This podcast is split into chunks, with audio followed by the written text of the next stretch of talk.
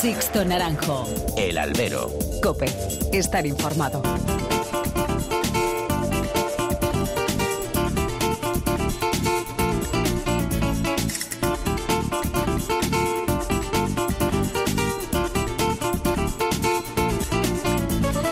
¿Qué tal? Muy buenas y bienvenidos a esta nueva emisión del Albero, la cita con los toros que tenéis todas las semanas aquí en cope.es. Han recibido un cordial saludo de quien nos habla de Sixto Naranjo en nombre de todo el equipo que hace posible este programa. Decíamos la semana pasada que el mundo del toro ha entrado en eso que llamamos el invierno taurino. Y decíamos también que por mucho que hablemos, que nos pongamos sesudos, todo quedará en eso, en palabras que se las llevará el viento. Pero aquí somos inasequibles al desaliento en muchos aspectos. Y por ello, hoy en nuestro tiempo de análisis vamos a intentar discernir y poner voz y letra a todos esos problemas que creemos que el sector debería abordar de cara a un futuro muy cercano. Creo que el principal problema que tiene este mundo es el económico. Un festejo taurino, a excepción de muy contados casos, es un espectáculo deficitario. Eso se lo escuchamos día sí día también a los empresarios cuando lloran por las esquinas. Todos, todos pierden pasta, dicen. Pero está claro que se ha enquistado una forma de organizar festejos en el que el ingreso atípico se ha convertido en fundamental para maquillar las cuentas. No para añadir la guinda, sino como ingrediente principal del pastel a repartir. Y esto también es un lastre tremendo. El dinero vía subvención pública, que lo hay y no nos podemos negar, el dinero de la televisión, ahora ya mucho menos, son parte esencial para que el devenir de, las principales ferias de la temporada. ANOED debería trabajar, presentar un plan de trabajo en el que se abordase la arquitectura económica de un festejo para intentar hacerlo viable económicamente. Y eso eso es trabajar. Tampoco nos podemos olvidar del tema de la integridad del toro bravo, tan amenazado en los últimos tiempos, y tema de denuncia de los aficionados. Yo creo que debería volver a ponerse en marcha esos análisis aleatorios de pitones para acabar con cualquier sombra de duda que por motivos objetivos ahí están y no se puede obviar. Como tampoco se puede obviar centrar el tema del modelo televisivo que se quiere para el mundo del toro, saber a quién se quiere llegar y a través de cómo. No ir a golpe de impulsos y de objetivos cortoplacistas. Que el modelo televisivo de pago sea compatible y complementario al modelo en abierto, que es donde realmente la autonomaquia tiene visibilidad en nuestra sociedad y no nos podemos olvidar tampoco del reglamento autonómico y que se trabaje por parte del sector en pos de unificar un texto común para todo ese país que aún se sigue llamando España. Mucho, mucho trabajo y veremos si hay ganas de trabajar. Comenzamos.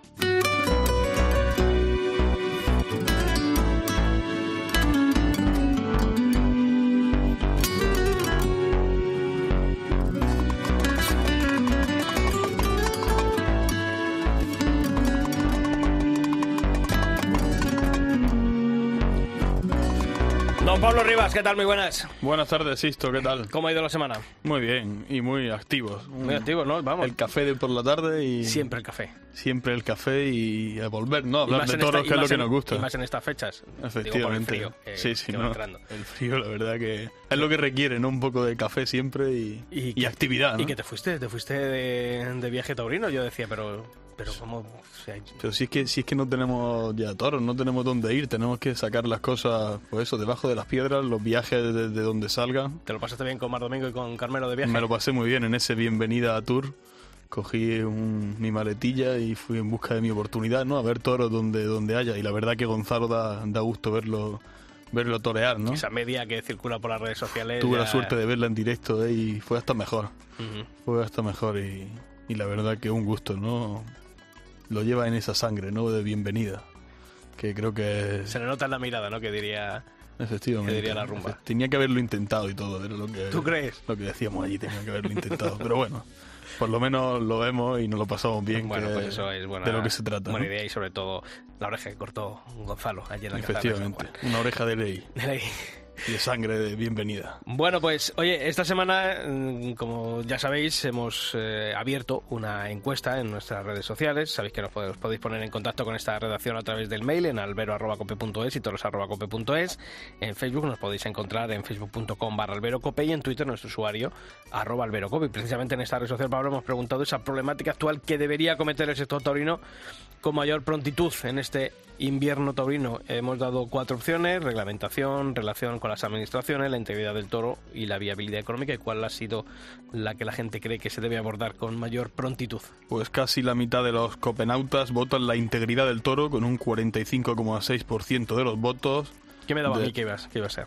Sí, no, estaba claro. a nuestros copenautas le va el tema. Luego también con el 27,8 de los votos viabilidad económica, después reglamentación única con el 17,7 y con un 8% reacción con las administraciones. Y hemos recogido también otras opiniones que nos habéis hecho llegar a través de tanto de Twitter como en nuestro perfil en Facebook. Oscar en Twitter comentaba que veo dos opciones obligatorias y es la integridad total del toro y la reglamentación única. También sobre integridad se reafirmaba Vaquero Coria en Twitter y en esta red social también Domin cree que todas juntas. Él opina que el problema del toro son varios y que se deben abordar con cuanto con más prontitud mejor. En Facebook, Julián Taboada escribía que la integridad de los toros, tanto pitones como la fuerza. Decía Julián, criar toros más encastados y no ajustándose a los requisitos de nobleza de los toreros. Habría que revisar la suerte de varas, el peso del caballo y el peto, forma de picar y sancionar por tapar la salida y barrenar. Esa era la opinión de Julián Taboada. Y Adolfo Sáenz, eh, también en Facebook, planteaba por limitar el número de banderilleros en los festejos de los pueblos, especialmente en la de sin caballo. Yo creo que eso Adolfo lo decía a raíz de buscar esa viabilidad económica con eh, bueno pues menos participantes en cada festejo. Bueno, pues muchas opiniones que nos habéis eh, hecho llegar y que os seguiremos leyendo. Sixto Naranjo. El albero. Cope. Estar informado.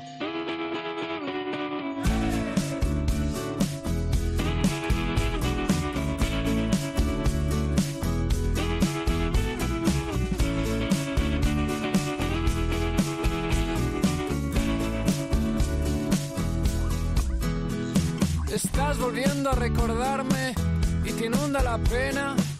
O quizá nunca me olvidaste, es la condena de los que se quedan, que siempre es más que la que se llevan los que se van. Dime a corazón abierto, dímelo, ya hice el equipaje. Dime que ahora quieres abrazar corazones más despiertos. Pero no me digas que olvidaste, nunca olvidarás nuestro encuentro, la noche del día de muertos. Yo soy el viento en este mundo. Bueno, pues esta nueva edición del Albero la queremos comenzar hablando con un torero, yo creo que cumple esas eh, dos condiciones de torero de Madrid, porque es torero reconocido por la afición de Madrid, y torero de Madrid porque es nacido aquí en, en mi región, Pablo. Sí, sobre todo yo diría esas dos palabras, afición ¿no? y ilusión en el aficionado, ¿no? que creo que es lo que muchos buscamos muchas veces. Y realmente lo que encontramos ¿no? cuando se acartela, esa ilusión de querer ir a la plaza, pues como hemos oído, ¿no? las veces que se ha anunciado esta temporada, ¿no? y porque sabemos lo que hay, ¿no? cuando se anuncia vamos al reclamo porque sabemos que lo que hay es torero, toreo del bueno ¿no? y del caro. Y eh, que además no solamente es responsabilidad dentro del ruedo, sino también la que ha cogido en ese futuro, que es la Escuela Taurina José Cuberollillo. Fernando Robleño, torero, ¿qué tal? Muy buenas. Muy buenas, buenas tardes. Muy buenas tardes. Bueno, mm, ya ha finalizado la temporada y lo primero, eh, porque ha salido eh, esta semana, eh, lo hemos bueno comentado en nuestra web en cope.es barra toros, es eh, lo más de actualidad de Fernando Rueño ha sido la ruptura de apoderamiento con José Ignacio de la Serna después de un año, ¿verdad? Sí, sí, sí, sí, ha sido, sí, bueno, ha sido lo, lo más, lo más reciente. Y bueno, pues nada, hemos, hemos tomado la decisión de tomar, tomar caminos por, por separado, cada uno por, por, Y cuando uno toma estas decisiones después de un año, no sé, por tu parte, mm, bueno, pues a, lo mejor se esperaba algo más del apoderamiento, son circunstancias que ocurren, bueno, pues al finalizar el año y, y bueno, pues el, el analizar lo que ha ocurrido, ¿cómo, cómo ha surgido, bueno, pues esta ruptura? Os habéis reunido y habéis decidido, ¿no?, tomar caminos por separado. Sí, sí, bueno, pues realmente cuando se toman estas decisiones, pues es porque por una de las dos partes pues no, no, no se han cumplido los, los objetivos que, que se deseaban, ¿no? Entonces, bueno, pues no, no, ya te digo, es, eh, son, bueno, son decisiones que, que se toman, eh, yo llevo muchos años ya de, carrera, de profesión y, y bueno, pues eh, siempre se hacen se hacen pensando en, lo mejor y, y bueno pues, pues, pues, eh, esto es esto es esto es así Mm, ¿Ha llevado ya alguien a la puerta de Fernando Roleño eh, después de, de conocerse esta, esta decisión? no no no no todavía todavía no no, no es, es es pronto pronto han llamado han llamado amigos y gente gente conocida eh, bueno sí se han interesado pero pero bueno, eh, profesionales todavía, todavía no. Bueno, eh, siete, nueve festejos a lo largo de este año entre ruedos mexicanos, españoles, eh, franceses y un año más, Fernando, la Plaza de Toros de las Ventas como, como base, como eje de tu temporada, ¿no? Sí, sí, sí, la verdad es que la verdad es que sí, ¿no? La verdad es que, bueno, pues después de, de la tarde inolvidable del año pasado, en septiembre, con todo de, escolar y de Hoyo de la Gitana, pues bueno, este año era, creo que he sido torero base en, los carteles de Madrid y, y bueno, eh, no, no, no en el resultado numérico porque podía haber sido también apoteósico, pero, pero bueno, yo creo que sí que, que quedó, quedó patente, pues bueno, pues, pues ese, ese toreo que, que estoy intentando lograr eh, en algunas ocasiones y bueno, pues la verdad es que fueron fueron tardes que, me, dieron me dieron un triunfo y que de no haber sido por por la espada, pues creo que, que podía haber sido aún más te voy a decir eso, ¿no? Porque yo tengo sobre todo la sensación en la tarde, por ejemplo, del 2 de mayo, en la Goyesca, o la tarde de Adolfo Martín, que pese a que el balance numérico que muchas veces es muy frío, ¿no? Que uno, claro, pues si echa mano ahora de las estadísticas y dice, bueno, pues no hay orejas, no ha habido, pero creo que, mm, que hay ahí un, un pozo de toreo que hubo esas tardes, sobre todo en esas dos, eh, la que creo que, que hubo más eh, fondo y más para el aficionado que a lo mejor ese resultado numérico, ¿verdad? Sí, yo creo que también yo creo yo creo que también y, así también lo sentí en aquel momento. Eh, te puedo decir que fueron para mí fueron días muy muy duros y muy difíciles porque bueno pues otra vez bueno psicológicamente la verdad es que bueno pues eh, cada persona lo sufrimos de una manera no y yo personalmente lo sufro mucho. Y lo pasé mal pero fueron también días muy bonitos no en los que sentí el reconocimiento de de muchos aficionados, de muchos profesionales y, y la verdad sea dicha, en, en, aquellos momentos pensé que, bueno, pues que mi temporada que, que iba a ser, que, que, que, iba a tener bastante continuidad y que, iba a tener bastante oportunidades de, bueno, pues de, de torear un número de corrida de toros, eh, bueno, no importante porque los números hoy día, según está todo, no son altos, pero bueno, pero de, de no quedarme en en las nueve corriatoros, ¿no? Que prácticamente las tenía, las nueve corriatoros estaban hechas desde el invierno del año pasado, prácticamente.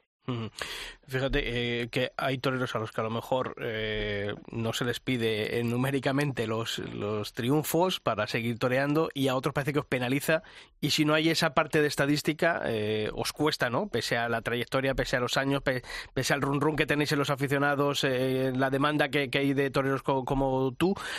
sin embargo, parece que si no hay ese triunfo tangible en, trofeos, pues es más complicado, sigue siendo un año más complicado entrar en ese en ese tipo de, festejos. Sí, Sí, sí, ¿Eso, es, ¿Eso, es, duro, Fernando? ¿Eso es duro después de casi 25 años de, alternativa? Sí, sí, es duro, claro, es muy duro. Es muy duro. Eso hay, hay cosas que, hombre, que uno bueno, está acostumbrado a haberlas vivido ya, pero lógicamente eh, todos somos humanos y los toreros encima somos personas muy muy sensibles de la gran mayoría y se sufre, se sufre sufre mucho cuando, bueno, pues ves que, que ya te digo que el mes de julio, bueno, pues estaba prácticamente eh, Torén Mont de Marsan, que estaba la corrida hecha ya, eh, Torén Ceré, que estaba hecha también, Pamplona, bueno, Pamplona salió a raíz de, de Madrid y bueno, pues Valencia también había un compromiso que tenía adquirido conmigo mi apoderado para torear en la feria de, de Valencia, o sea que entonces es duro cuando ves que no sale, en el mes de agosto no tenían ninguna corrida de toros, en el mes de septiembre tan solo una corrida de toros se toreé, que fue la feria de edad, que también estaba hecha en invierno. Entonces, claro, pues es muy duro, lógicamente, cuando ves a, oye, eh, yo me siento torero, eh, te puedo decir que, que tengo la competencia de torero, eh, y tengo mi amor propio y mi, y mi ego, ¿no? Entonces, pues claro, lógicamente me sienta muy mal. Y ese, ese amor propio y esa competencia y ese ego que tengo, eh, no me quita cuando veo un triunfo de un compañero reconocérselo y en el fondo alegrarme por, por lo que le haya costado, ¿no? Pero lógicamente me jode cuando no toreo, cuando veo carteles, cuando y mi nombre no sale. Correcto. Pablo. Sí, no sé, por ejemplo, bueno, el año que viene, pues todos los aficionados no esperamos pues esa ilusión con la que fuimos, por ejemplo, a Madrid el día de la Goyesca.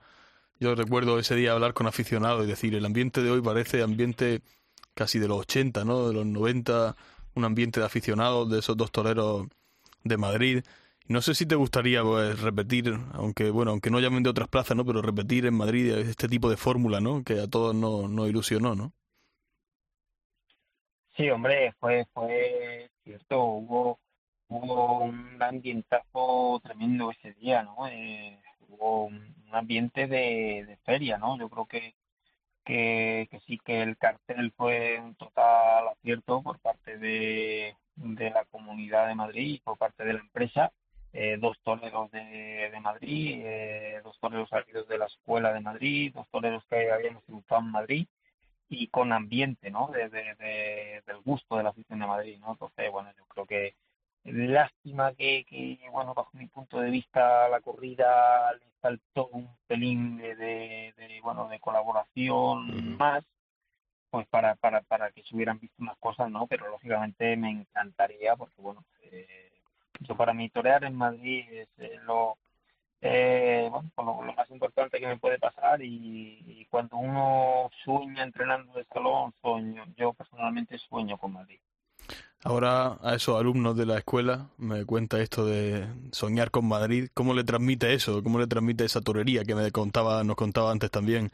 El hecho de alegrarte por el triunfo de un compañero, el ser torero fuera de la plaza, ese soñar con Madrid, esos, esos conceptos ¿no? que, que tienen pues los toreros que, a los que la afición pues los tiene como podemos decir sus predilectos, ¿no? Eso, ese tipo de, de, de cosas, como decía Molés, ¿no? Que no se venden en el corte inglés, esa torería eso cómo, cómo se transmite, porque eso se, se, se, coge con el tiempo, ¿no? Y con, con las corridas, con las tardes, con las temporadas, pero ¿cómo se puede transmitir eso a los chavales? Sí, bueno, efectivamente, sí, para, para mí, bueno, me, empiezo por, por deciros que, bueno, es, una, es algo muy es algo muy bonito, ¿no? Lo que, lo que me ha ocurrido, el, el, el, bueno, pues que se hayan acordado de mí para ocupar ese, cargo tan importante como, como director de la escuela Gillo, donde, donde yo donde yo estuve, donde yo me hice torero, pues imaginaron, ¿no? me, me, llena de felicidad, de responsabilidad, pero sobre todo de ilusión. De ilusión porque como bien dices, hay, hay muchísimos chicos que están apuntados, que sueñan con ser torero, y para mí es muy bonito eh, pues eh, hablarles, ¿no? Eh, yo al final, bueno, pues eh, lo que en lo que me basé desde el primer día que entré es en, en, hablarles a los chicos de, de, bueno, pues de lo que es esta profesión, de, de del sacrificio, de la entrega, de la lucha, de la afición, de lo bonita, de la pasión, del sentimiento, del vivir en Tolero las 24 horas del día. Al final, bueno, pues explicarles un poco y hablarles eh, sobre todas esas experiencias que he tenido yo a lo largo de toda mi vida como torero. ¿no? Y bueno, pues si eso les puede servir de, de ayuda, que imagino que sí, pues pues la verdad es que me, me sentiré muy satisfecho y pues ojalá Dios quiera y, y tenga suerte en esa, en esa faceta. ¿Cómo se te quedó el cuerpo cuando imagino que Miguel Avellán te propone la, la dirección de la Escuela Taurina José Cuberollillo? porque claro, esto no, es una cosa que uno se lo espere, ¿no? Sobre todo siendo un torero en activo. Sí, sí, efectivamente, sí, no, no, no me lo esperaba, no, no, es cierto, yo, bueno, los que, los que me conocen un poco, bueno, saben que yo he pecado, bueno, toda mi vida de, bueno, de ser, eh, me creo, me creo menos de lo que soy, ¿no? Entonces, eh, eh, la verdad es que no me esperaba, no, no me esperaba, no me esperaba ese cargo y bueno, pues cuando me lo propusieron, eh, lógicamente, eh, eh no, además no lo entendí bien porque bueno, pues dije que no podía, que yo, que yo estaba en mi profesión en activo y que yo día a día, oye, pues lógicamente, oye, yo todavía todavía creo que no he dicho mi última palabra, ¿no? Eh, entonces dije que no podía me, no, me dijeron, no, no, no, si no es para ser profesor, es para ser el director y, y ahí me ahí me entró un ahí bueno pues me, me bueno pues, pues la verdad que me emocioné no me emocioné porque me acordé de bueno pues de, de del maestro que yo tuve, de Ori Sánchez, de, de Bernardo, de, de, quien ha ocupado ese cargo, Joselito, Bote, últimamente eh, José Pedro Prados el Fundi, que, que tengo tanta tanta admiración, pues, pues eh, ocupar ese, ese ese cargo, pues imaginaros, ¿no? me, llenó de, responsabilidad y bueno, y no, no eso, eso no lo pensé porque creo que era una era muy bonito para mí, un reconocimiento y, un, premio, ¿no? Al final, oye, pues esto es una profesión que, que a veces uno camina eh, y parece que nadie se da cuenta, pero sí, sí, cuando, cuando se camina recto y por el camino que debes de caminar, de, de pues eso, ¿no? De, de del respeto, de, de, la entrega, pues al final, eh, al final hay un premio. Y Fernando, una ya, bueno, pues desde agosto estamos eh, entrando ya en el mes de, noviembre, ya que has conocido los entresijos de la escuela, a los alumnos que tiene ahora mismo la escuela José Cuberollillo, eh, ¿cuál es la principal meta que te has propuesto para este futuro más mm, a corto y medio plazo en la escuela José Cuberollillo? Bueno, pues hombre, el, el, el objetivo y la meta, eh, yo creo que no es otro que salgan toreros, salgan que salgan toreros, ¿no? Y, y bueno, pues para, para eso, para eso eh, yo creo que hay base, ¿eh? hay base, hay, hay chicos, hay alumnos que tienen, tienen afición, tienen condiciones, tienen ganas y la escuela les va a ayudar, pero también les va a exigir mucho.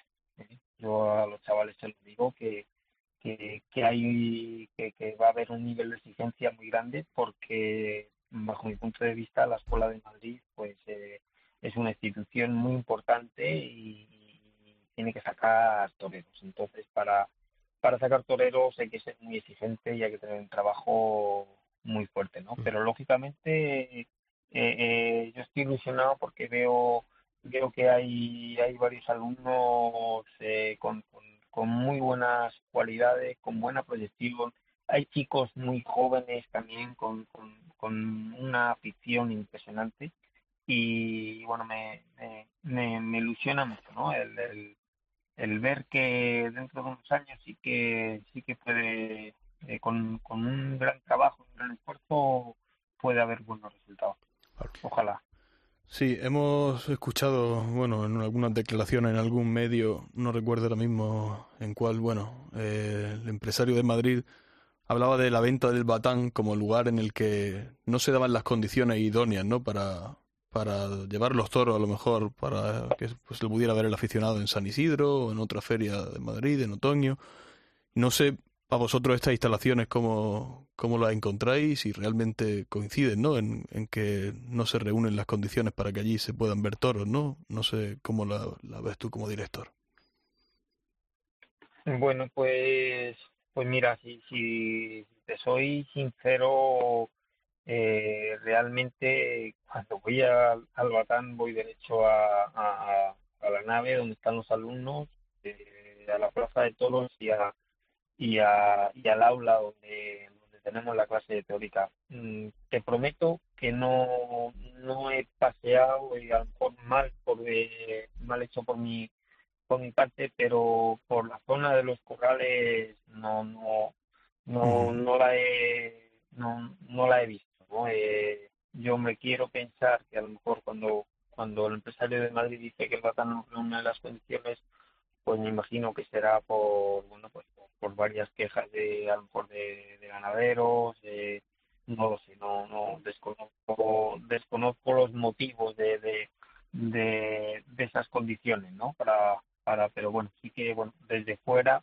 pues parece ser que dentro de los ganaderos que han ido pues, ha habido un, un, un malestar entre ellos, ¿no? O será porque unos las han llevado, otros no, eh, desconozco, ya te digo, yo las instalaciones de la escuela, que son la, la nave, la plaza de pintas y las aulas eh, culturales, pues la verdad que están, están en, en están en buen estado, pero corrales no, no lo sé. Fernando, eh, continúan allí en el claustro de profesores, Joaquín López del Ramo en la parte teórica, también Rafael de Julia y Sergio Aguilar, que ya estaban antes de tu incorporación. Mm, se han incorporado José Luis Ramón, periodista también en esa parte teórica, Raúl Ruiz en la parte eh, profesional. Eh, va a continuar además un buen amigo y buen atlético como José Luis Cabrero en la parte física. ¿Qué has pedido a este claustro de profesores de cara a, bueno, pues también a, este futuro más cercano con los chavales? ¿Qué les has pedido? Bueno, que, por ¿cuál es la línea a seguir de trabajo con, con los alumnos de la escuela? Gillo. Sí, bueno, pues, pues mira, eh, hemos tenido una reunión, digamos, íntima entre entre todos porque bueno pues lo que quería lo que lo que quería hacer era establecer unas unas normas eh, eh, tanto internas como externas de, bueno pues de, disciplina en cuanto bueno pues a, ritos que, de lo importantes que hay que cumplir. Eh, he creado también un, horario durante durante toda la semana con cada día pues bueno pues unas, clases específicas. Y, y, luego también he creado que bueno pues en la época mía lo, lo lo había y creo que funcionó bastante bien. Y he creado tres grupos de, de alumnos, ¿no? Mm. Grupos de alumnos, eh, un grupo de, de iniciación, ¿eh? del alumno que se inicia y quiere ser torero y bueno, tiene que aprender pues eh, lo que es lo que es un capote, lo que es una muleta, lo que es una lidia, lo que es eh, luego está un grupo intermedio, ¿eh? que, bueno, porque ya saben torear el salón y que están ahí a punto de dar el salto, y luego un grupo alto de alumnos que, pues destacados y que, lógicamente pues están están más preparados, ¿no? Entonces, pues bueno, cada uno de, los profesores se dedica se dedica a un grupo y bueno, yo creo que ahora mismo hay hay un hay un gran equipo, yo creo que hay una gran motivación y una gran responsabilidad entre todos nosotros. Eh, el objetivo no es otro que poner a la escuela en, en lo máximo y sobre eso sobre lo que lo que lo que vamos a trabajar, ¿no? Eh, cada uno sus, sus obligaciones. Pues Fernando Robleño, que te agradecemos como siempre tu atención con la cadena COPE, con este programa, con el Albero. Desearte toda la suerte del mundo para ese 2024, tanto en los ruedos como en esta nueva faceta como director de la Escuela Taurina José Cuberolillo. Así que un fuerte abrazo, Torero, y muchas gracias. Dios lo quiera. Muchísimas gracias a vosotros. Gracias. Sixto Naranjo. El Albero. COPE. Estar informado.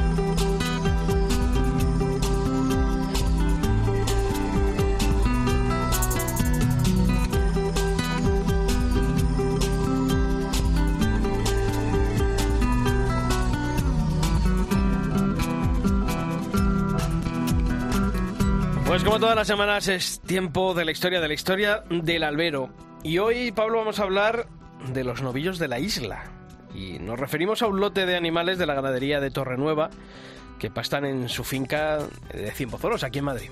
Para saber más sobre este nombre, los novillos de la isla, tenemos que irnos 11 días atrás. El pasado jueves 19 de octubre cayeron en Madrid 114 litros por metro cuadrado. Fue el día más lluvioso en 100 años. No había registros iguales desde 1920.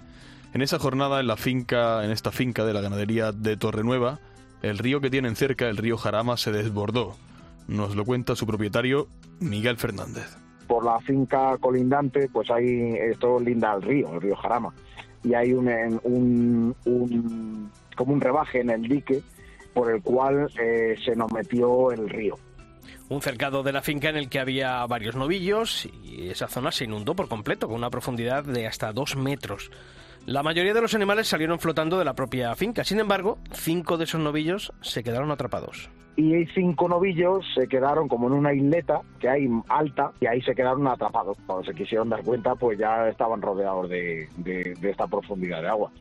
Los ganaderos no tenían acceso a ellos, no podían darles de comer y llamaron a los bomberos. Les han tenido que alimentar durante estos 11 días. La imagen impacta porque también esos operarios pasaron mucho miedo cuando llegaban a esa pequeña isla y tenían que darles de comer. ¿no? Porque venían con una lancha con la cual cruzábamos toda esa parte de agua hasta llegar a ellos y les dejábamos comida para dos días, para no tener que estar eh, tirando de los bomberos durante todos los días. Y mientras los bomberos les daban de comer a los animales, el ganadero Miguel ha estado achicando agua con una motobomba. Finalmente el nivel ha bajado hasta unos 90 centímetros y esto ha provocado que los animales hayan decidido, por su propia cuenta, cruzar hacia el otro lado de la finca. Miguel da las gracias porque no ha habido bajas.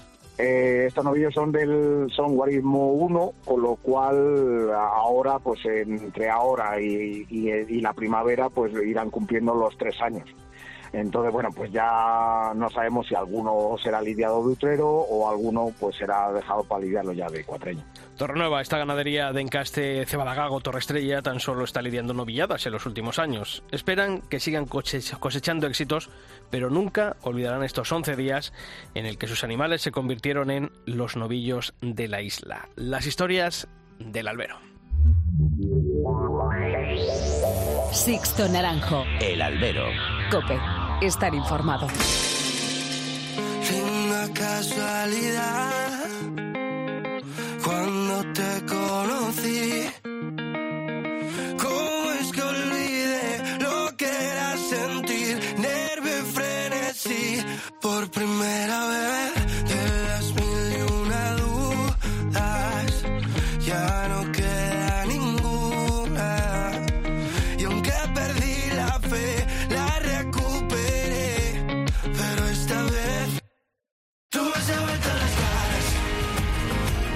Bueno, pues abrimos tiempo de análisis en el albero, en la cadena COPE una semana más. Pablo, eh, bueno, interesante lo que nos ha contado Fernando Roleño, ¿eh? Sí, una pena, ¿no? Esas nueve tardes que podían ser muchas más, ¿no? Pero bueno, ojalá que, emprenda una nueva etapa, ¿no? También con, con, un nuevo apoderado, ¿no? Y que pueda pues torear más, ¿no? Simple y llanamente. Sumar más, sumar más. Yo creo que Fernando Roreño merece más de esas nueve o diez tardes que ha toreado este año. Bueno, pues hemos dicho al principio del programa en el editorial que queríamos abordar, porque aquí lo hemos dicho, somos inasequibles al desaliento y pese a que sabemos que esto los taurinos no nos van a hacer caso, por mucho que hablemos aquí, pero bueno, nosotros tenemos que plantear la problemática actual de la fiesta y queremos, bueno, pues abordar cómo, mm, cómo debería de afrontarse este invierno taurino en el que sabemos que no va a pasar nada. Como se dice, vamos a solucionar Vamos a solucionar, sí, vamos a arreglar el mundo en un momento y por eso hemos buscado a dos buenos ingenieros también en esto de cosas de arreglar, como son nuestros compañeros Manolo Viera desde Cupetrera. Manolo, ¿qué tal? Muy buenas. ¿Qué tal? Buenas tardes, compañero. Muy bien. Y también desde Copia Albacete, nuestro compañero Lorenzo del Rey. Lorenzo, ¿qué tal? Hola, ¿qué tal? Como tenga yo que arreglar una bombilla, un enchufe, algo tal, estamos a oscuras, macho, eso ya te lo digo, ¿eh? Y encima que arregle lo de los toros y no arregle las cosas de casa, se enfada luego tu mujer, estoy seguro. Pues además de verdad, y con razón. ¿eh? y con razón. Bueno, pues no sé si habréis votado la encuesta que planteábamos en estos últimos días en nuestro perfil de Twitter en, eh, sobre esos, ese problema que más acuciante que debería de tomar cartas en el asunto del sector taurino. Eh, decíamos la reglamentación única, la relación con las administraciones, la integridad del toro, la viabilidad económica de, los festejos. Eh, no sé, mm, si tuvieses que haber votado por alguna, a ver por cuál. A ver, venga, Pablo, tú. Hombre, yo creo que... Ha ganado, como hemos dicho al principio, la integridad del toro, ¿eh? Sí, yo creo que aquí lo que sucede es que se van dando males que son inalterables, ¿no? Son males que ya son males endémicos. completamente endémicos, esa es la, la palabra, ¿no? Pero yo creo que la clave de todo realmente es la viabilidad económica. Si esto fuera un negocio que fuera rentable, pues, pues todo el mundo daría toro, ¿no? Coincides conmigo entonces. El otro día, el otro día, por ejemplo, eh, lo hablábamos uno, un montón de aficionados, ¿no? Y decíamos, ¿cómo puede ser que haya personas tan aficionadas, ¿no? Pues qué te digo yo, se me, se me vienen a la cabeza. Pues no sé, incluso empresarios del mundo del fútbol, ¿no? Personas que han estado muy ligadas, que no quiero tampoco dar nombres, pero ¿cómo tienen que ver la historia esa gente que tiene tanto dinero para no invertir en el mundo que aman, ¿no? Que es el mundo taurino, ¿no? Es decir, yo creo que realmente estamos ante un problema que es que no es rentable, esto no es rentable. Y, y creo que, que la base pues consistiría en hacer un espectáculo rentable es decir, que llevara gente, que fuera atractivo para el aficionado. Sí, sí, pero el problema y el paradigma de esto que dices tú lo ponía hace un el año pasado, eh, aquí en estos micrófonos, el alcalde de Villaseca de la Sagra, que decía, yo hago una feria en la que mm, lleno la plaza, eh, pago conforme a eh, lo estipulado y resulta que llenando la plaza eh, me sale un espectáculo deficitario. Manolo, Lorenzo, ya entrando todos en debate, ¿coincidís con Pablo y conmigo de que este es el principal problema que tiene el mundo del toro? Yo he coincidido contigo, Sisto, con lo que has dicho al principio, ¿sabes?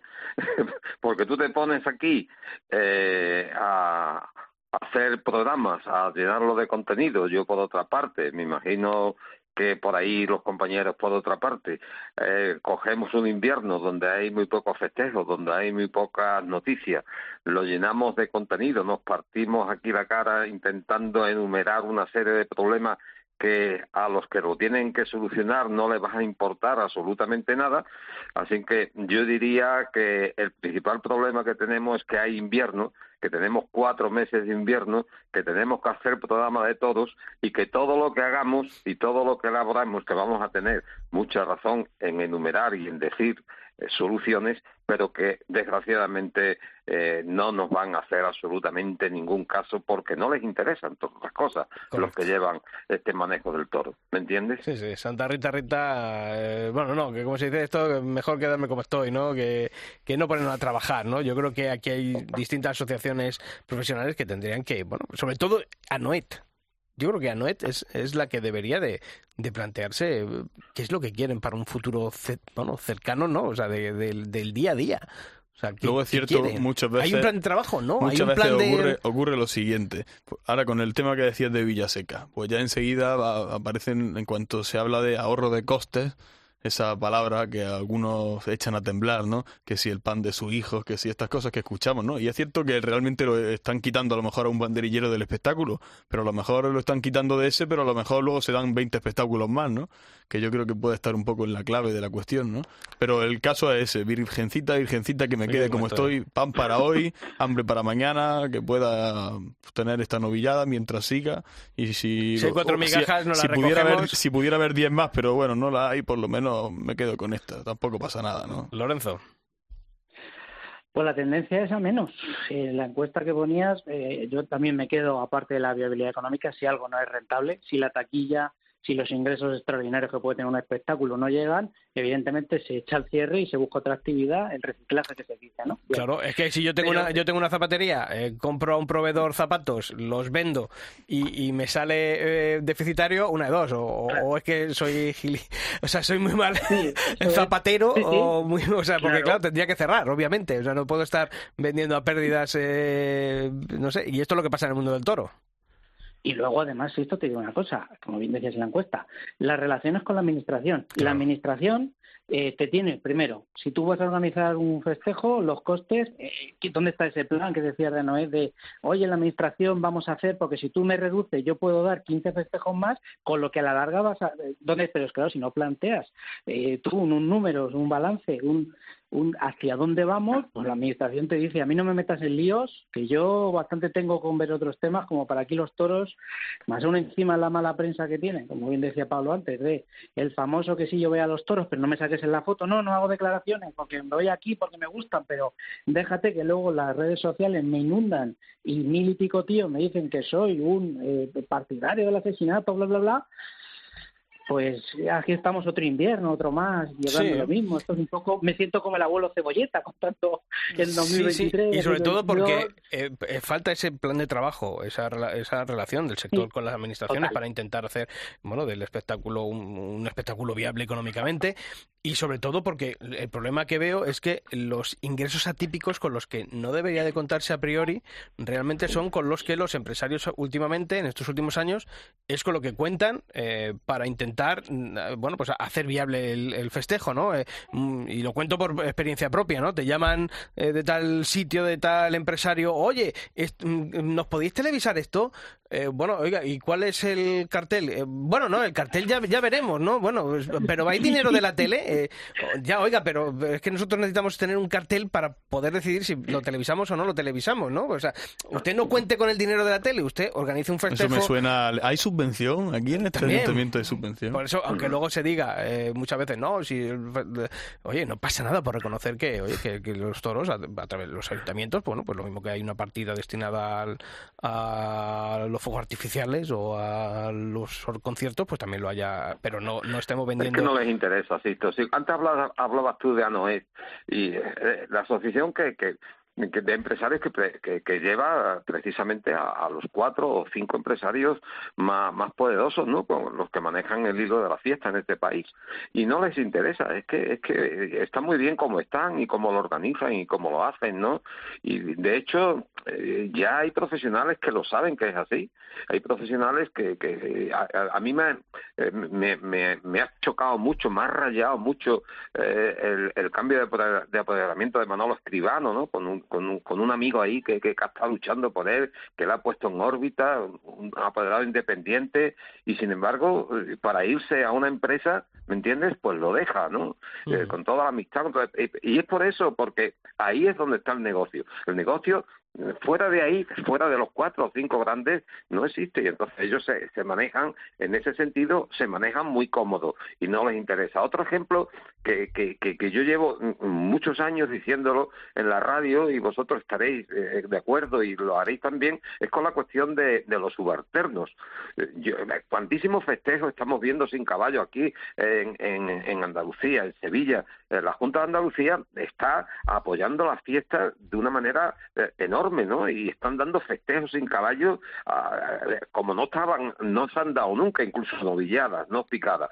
Pero sin embargo, eh, ¿a qué vienen en esos festejos sin caballo tres banderilleros? Eh, ¿Por, qué no? Sí, sí, uno ve, un, paseo en uno de esos festejos y parece una procesión de Semana Santa. Claro, claro. es tan necesario esto para un festejo de esta, de esta categoría? donde íbamos antes. Claro, pero ¿qué es lo que pasa? Que si tú quitas de ahí eh, banderilleros, se te echa encima la asociación de banderilleros y te dice, no, no, no, nosotros tenemos esto, y más ahora, ¿no? Que están sobrando banderilleros por todos lados. Entonces, claro, eh, las mismas asociaciones, el mismo sistema no, no te deja que te puedas mover. Y entonces, al no dejarte que te puedas mover, pues se siente muy cómodo. Nosotros, todos los años, 20.000 problemas porque existe, había hablado antes de la integridad del toro. ¿Quién va a solucionar la integridad del toro? Nadie, nadie, porque no les interesa. ¿Me entiendes? Pero ahí, tenía, que, meter mano a la administración. Y yo lo vuelvo a decir, sigo abogando por... Claro, no quieren no se quieren mojarlo y, pillar los dedos con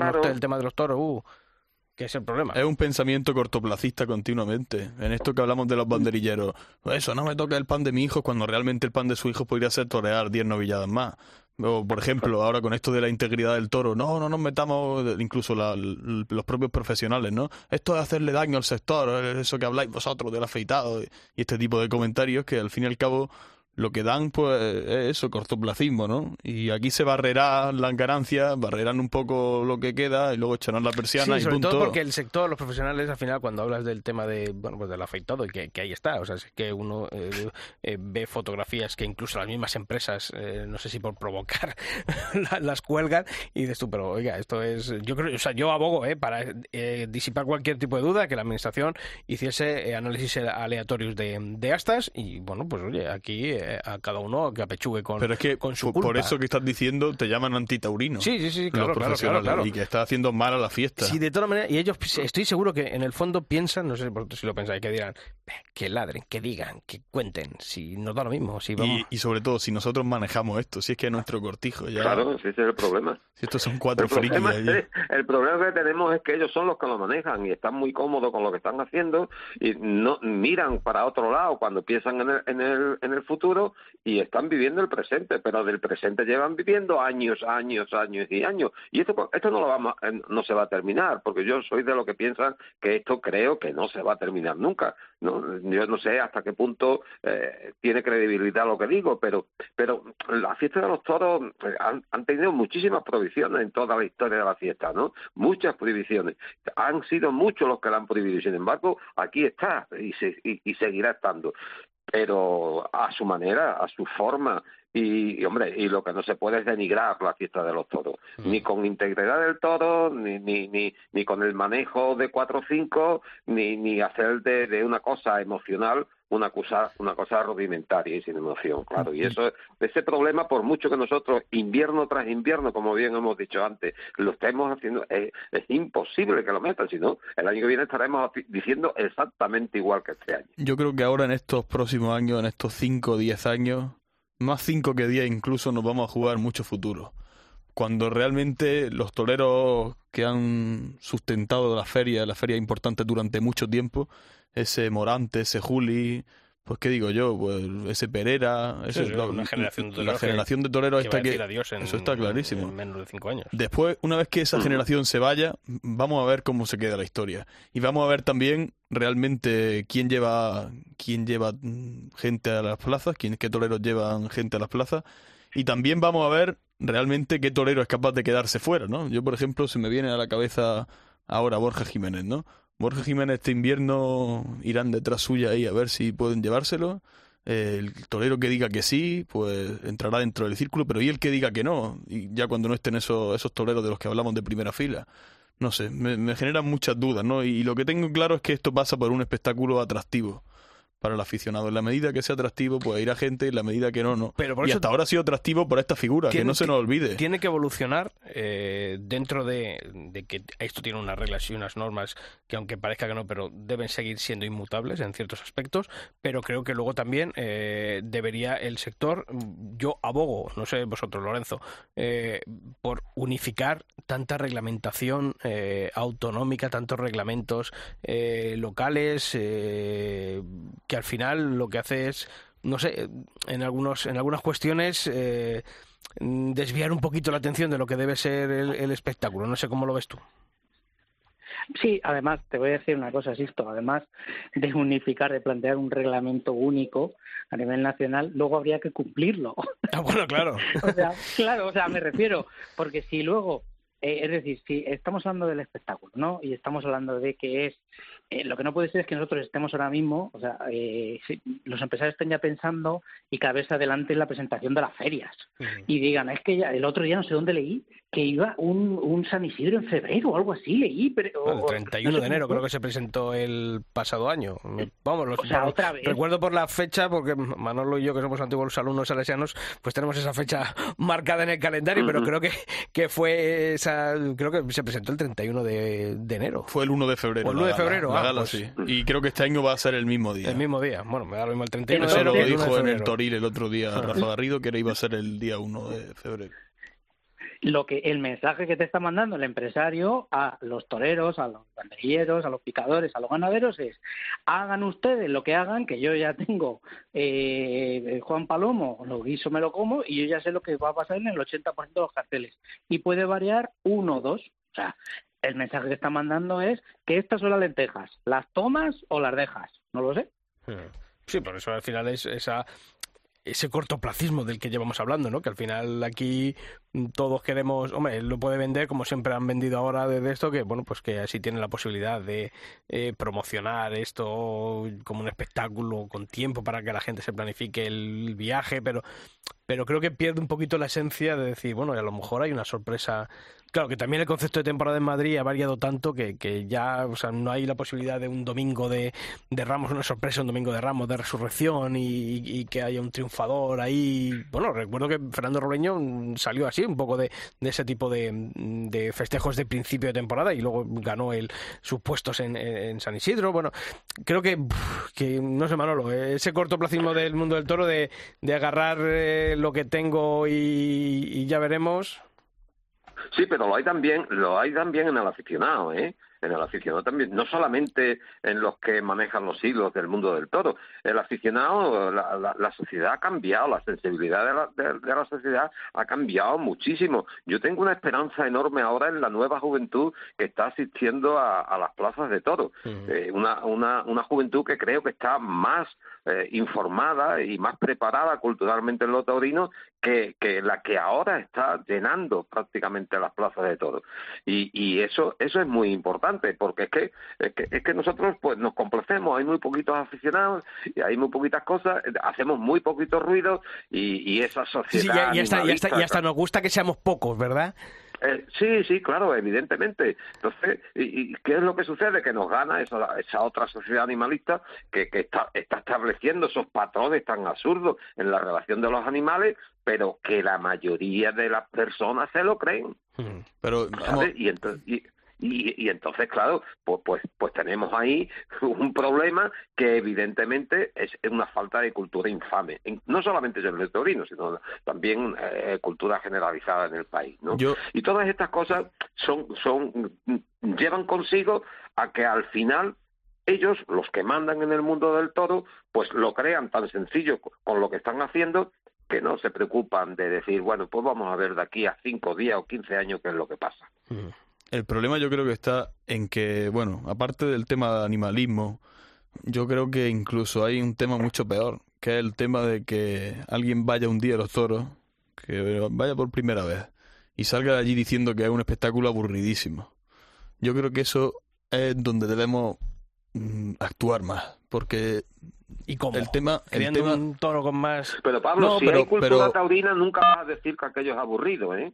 Sí, yo ahí estoy de Sí, acuerdo con Manolo. vale, vale, pero, pero yo, pero yo creo que el comentario clásico de la persona que, bueno, la persona que no es sectaria y que va a los toros con apertura de mira, yo considero que ese es el comentario, el comentario que más se repite, ¿no? Los toros son aburridos. Y yo lo, lo percibo así. Y realmente el- esa es la gran pregunta, el qué hacemos, qué se puede hacer respecto a este comentario. Y ahí es donde yo creo que, que se pueden crear nuevas fórmulas. Y, y no digo de hacer cosas que alteren el rito, ni mucho menos. Yo creo que, que hay cosas que están claras, ¿no? Pero se podían hacer otro tipo de, de cuestiones, ¿no? Incluso con ese propio reglamento, ¿no? Y podríamos ir poco a poco haciendo pro- propuestas, pero realmente pi- pienso que, que lo que no puede ser es que un espectáculo dure tres horas y no pase nada. Y eso lo creo, creo que así, tenga mucha cultura taurina o no. El aburrimiento es muy palpable, ¿no? Y creo que hemos visto Pero el corridas aburrimiento, vamos ver, terrible. eh, lo de la lo de la cultura taurina yo te lo he dicho, hombre, eh, eh, porque siempre hay cosas que se ven en una corrida de toros y, y es muy difícil que, que, que tú te aburras en una corrida de toros cuando hay cosas importantes. Cuando tú te aburres en una corrida de toros es cuando te engañan. Y cuando eh, al engañarte no hay no no hay ningún tipo de emoción. Y entonces ahí está el aburrimiento. Yo en Sevilla me he aburrido este año muchísimas tardes de Claro. tres horas de toro, pero me he aburrido porque porque estaba viendo que ni había suelte de vara, los toros no se picaban. Pero ahí, ahí es Eh, donde vamos. Exactamente. Ahí Entonces, coincidimos. eh, pero ahí no puedes tú cambiar nada. ¿Me entiendes lo que te digo? Ahí lo que tienes que eh, te- tener en cuenta es hacer el espectáculo tal y como es, hacer el rito tal y como es. Entonces lo que puedes cambiar es que la puya no sea ese puyazo que le pegan al toro y que se haga la suerte de vara y el toro no se derringue, ¿me entiendes? O bien hacer un toro evidentemente con casta, que es lo que menos se está haciendo ahora para que lo puedan torear en el toreo moderno las figuras de ahora. O sea, que hay tantas cosas, ¿me entiendes? Que es tan, tan difícil eso, meterle, meterle la puya, hablando de que, que, que, que, que yo lo veo tan difícil, ¿me entiendes? Que, no sé. Lorenzo, que quería decir algo. Sí, que además, como, como decía Pablo, como decía Manolo, que además de que podemos entrar en el aburrimiento, que yo, le- releyendo mis propias crónicas y las críticas que hago, y los he leído muchas veces, aburrido, sopor, predecible, lo ponemos demasiadas veces las que queremos, y luego hay otro problema que, que bien indica que a Pablo y avanza un poco más. El, para el neófito, para una persona que está intentando aficionarse ahora a los toros, es un espectáculo muy complicado. Me refiero, es muy difícil de ver, muy difícil de entender y requiere mucho tiempo de reflexión posterior que ahora, los tiempos que tenemos, la gente no lo tiene ni lo quiere tener, porque eh, estamos ahora mismo en me llega la información al minuto, al segundo y la olvido al minuto. Y eso es lo que estamos. O sea, ¿cuánta gente veis ahora que compre libros de toros, que vaya a ver exposiciones? Pues alguna va, pero es difícil, ¿no? O sea, está un poco en consonancia que no es fácil hacerse eh, aficionado a los toros. Requiere, o sea, es como digo yo, se tiene que hacer un cocinado a fuego lento y en estos tiempos de microondas que estamos no no no conjuga demasiado bien. Eso también lo he notado yo. Yo coincido plenamente. Coincido plenamente con lo que dice Lorenzo y sobre todo es que los chavales, pues eso, lo- la gente joven no es capaz ya ni de ver un partido de fútbol. Tienen que hacérselo pues distinto, ¿no? Ahora como hace Ibai este Kings League con, con penaltis, cartas que se cambian, como un fútbol sala, todo todo muy muy muy atractivo y todo muy instantáneo, ¿no? Al momento. Y considero Todo, que fogonazo. Es. efectivamente el fogonazo rápido y y Yo creo que por de ahí es el, quizá a lo mejor el éxito de, de la Copa Chanel, ¿no? Aparte de los nombres que ha sacado, también un poco el concepto que ha cambiado, ¿no? Eh, la posibilidad de que los toreros se vayan a... Porque eso se ha perdido, o sea, la- aquí ya uno triunfa y ya no Pero tiene la oportunidad de al fin y al cabo, al fin y al cabo lo que le gusta a la gente es ver a Roca Rey una tarde en su pueblo. Eso es Bueno, realmente lo eso- que engancha. eso- eso es historia, eso es diría. realmente, eso es realmente el TikTok que, que- o la Kings League o algo de esto. Hay un tío que se pone delante de, de un bicho, se lo pasa tres veces por la cintura, así, bim y bim, que puede gustar más o menos, pero realmente el- al año siguiente cuando se vuelve a anunciar dice, uh, el Roca Rey ese es el bueno, vamos a ir a verlo. Bueno, Y pues- Yo creo que esa es la cuestión, pero pero porque es algo atractivo, porque es algo que realmente pues a la gente le, le gusta y, y- y le genera emoción. O por ejemplo, Pero también, también es bonito y es atractivo, eh, Pablo, no solamente ver a Roca Rey en los pueblos. El otro día televisaron una, una, eh, por las autonómicas también una, una, una novillada de Estepa y con el con el eh, de, de Estepa, con el, de las escuelas de Andalucía era becerrada, más que novillada becerrada. O sea, que aquello era, eran becerros, pero con becerros como, como los que están saliendo ahora en y herales como los que están saliendo ahora en las novilladas sin caballo, que son prácticamente novillos, ¿no? Le- Le faltará la edad. Bueno, y aquello estaba totalmente embarrado y allí había chavales jugándose la vida que yo estaba totalmente emocionado con lo que estaban Claro. haciendo los chavales en el ruedo. Y la, y, y la gente la gente se ponía de pie viendo a aquellos chavales eh, demostrando los valores de la tauromaquia, demostrando el esfuerzo, el sacrificio para un simple triunfo en una novillada, en una becerrada sin caballo. Pero es- eso es muy bonito. y realmente eso es lo que decíamos, que es la novedad, pero realmente es lo de toda la vida, una vez cerrada. Pero claro, cuando las cosas se hacen bien, la novedad o cuando o cuando re- es que lo extraño es eso, que lo, lo de toda la vida ya es una novedad porque se hace bien, ¿no? Pero la cuestión está en que en que la gente quiere eso, un espectáculo que le emocione, que le sea atractivo, un rocarrey o un chaval que como dice ahí en el barro se juegue la vida, lo que no puede ser es Pero porque ese día había mucha emoción, yo la vi yo como en el- por las cámaras de, a través de Canal Sur y me pareció un espectáculo, obviamente, eh, con un piso, plaza totalmente casi impracticable, pero aquello tuvo una emoción, una verdad, una sinceridad por parte de esto que al final yo creo que, que te engancha y muchas veces a lo mejor espectáculo grande lo que le falta es eso, esa, eh, verdad siempre hay en el ruedo, ¿eh? o sea, que, que- que quede claro, pero sí que falta una, falta una emoción y sobre todo, oye, cuando mm, ves un espectáculo que es previsible, creo que es lo peor que le puede pasar al- a un espectáculo taurino. Bueno, que nos sacan el- los pañuelos de los avisos, que ha sido un rato agradable, como siempre, compartir con vosotros y que vamos a tener mucho tiempo para seguir hablando a la nada, pero siguiendo hablando para poder eh, intentar arreglar, como decimos, el mundo y, y en este caso el mundo de los toros. Manuel Viera, que te seguimos escuchando los viernes en, en Cope Utrera, en ese programa Toros y Punto que eh, haces todas las semanas. Así que un fuerte abrazo. Un abrazo para ti y para vosotros. Y Lorenzo del Rey, en- siguiendo dando la murga con los toros en Copa Albacete, siempre que, que tiene oportunidad. Un fuerte abrazo, amigo.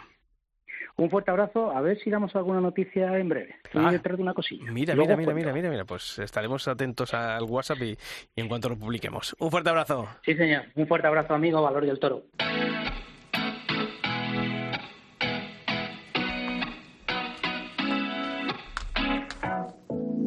Entiendes lo que pasa en mi mente si me estás mirando. Tú lo sientes, pero yo siento más si te vas acercando y tú me lo quieres pedir.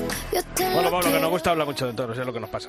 Sí, no, y queda Arreglar, mucha- arreglaremos poco, pero hay y que ver que quedan no lo muchas pasamos. preguntas y yo creo que cada aficionado tiene su perspectiva. Ve- es bueno. Vete, vete haciéndotelas y seguimos planteando. Sí, vale, no, no, pero es cierto porque cada persona, hay- habrá gente que nos esté escuchando y coincidirá con nosotros, dos dirán, pero ¿qué dicen estos chalados, no? Pero bueno, al fin y al cabo podemos decir lo que queramos que no nos van a hacer caso, eso está claro. Pero bueno, pero ojalá algún día recibiéramos una llamada, ¿no? Y nos preguntaran, ¿no? A los aficionados, ¿no? Y nos dijeran nuestro punto de vista, pero yo creo que por ahora pues será ese, seguiremos pagando y, y mientras sigamos pagando. pagando, pues todo seguirá, ¿no? El problema es cuando no paguemos, ¿no? Y ahí será el problema. Bueno, ¿no, no tienes nada este fin de semana? No, descansaremos, ya sí que descansaremos. ya descansa, ¿no? Sí. Bueno, creo que hay una novillada todavía que va a televisar Canal Sur, un, bueno, un festejo mixto con Oliva Soto esta, este fin de semana, o sea que, que No festejos todavía, todavía hay, ¿eh? o sea que, que no te preocupes. Hasta que si- lleguen que los si- toros de dólar que allí si por te Granada. quieres ir es en, bueno, eh, obviamente, en Niebla, en Niebla. Niebla, eso en Huelva, ¿no? En Huelva, sí. Bueno, este te pilla demasiado lejos, ¿no? Muy no, lejos, no te da ningún amigo tuyo para, No, para no, ir. no, no. Eh, Oliva Soto, José Ruiz Muñoz y un novillero que va, que va a debutar. Si tienes... Que digo que hasta, mala hasta tierra, ¿eh? dólar, que ya ha entrado diciembre, los toros de la nieve allí en mi tierra. Ah, Fíjate si hay toros, ¿no? Pero no, no, no iremos a estos sitios Por lo menos por ahora. Por ¿no? ahora, así que descansa. Igualmente, que vaya muy bien. Hasta la semana que viene, Pablo. Y a todos vosotros ya sabéis que la información taurina continúa todos los días de la semana en nuestra web, en cope.es barra toros, y que nosotros aquí en el albero volvemos el próximo martes. ¡Feliz semana! Bailando así, toda la noche bailando así. No puedo parar cuando me toca así. Solito en el coche, tú y en mi casa vamos a terminar.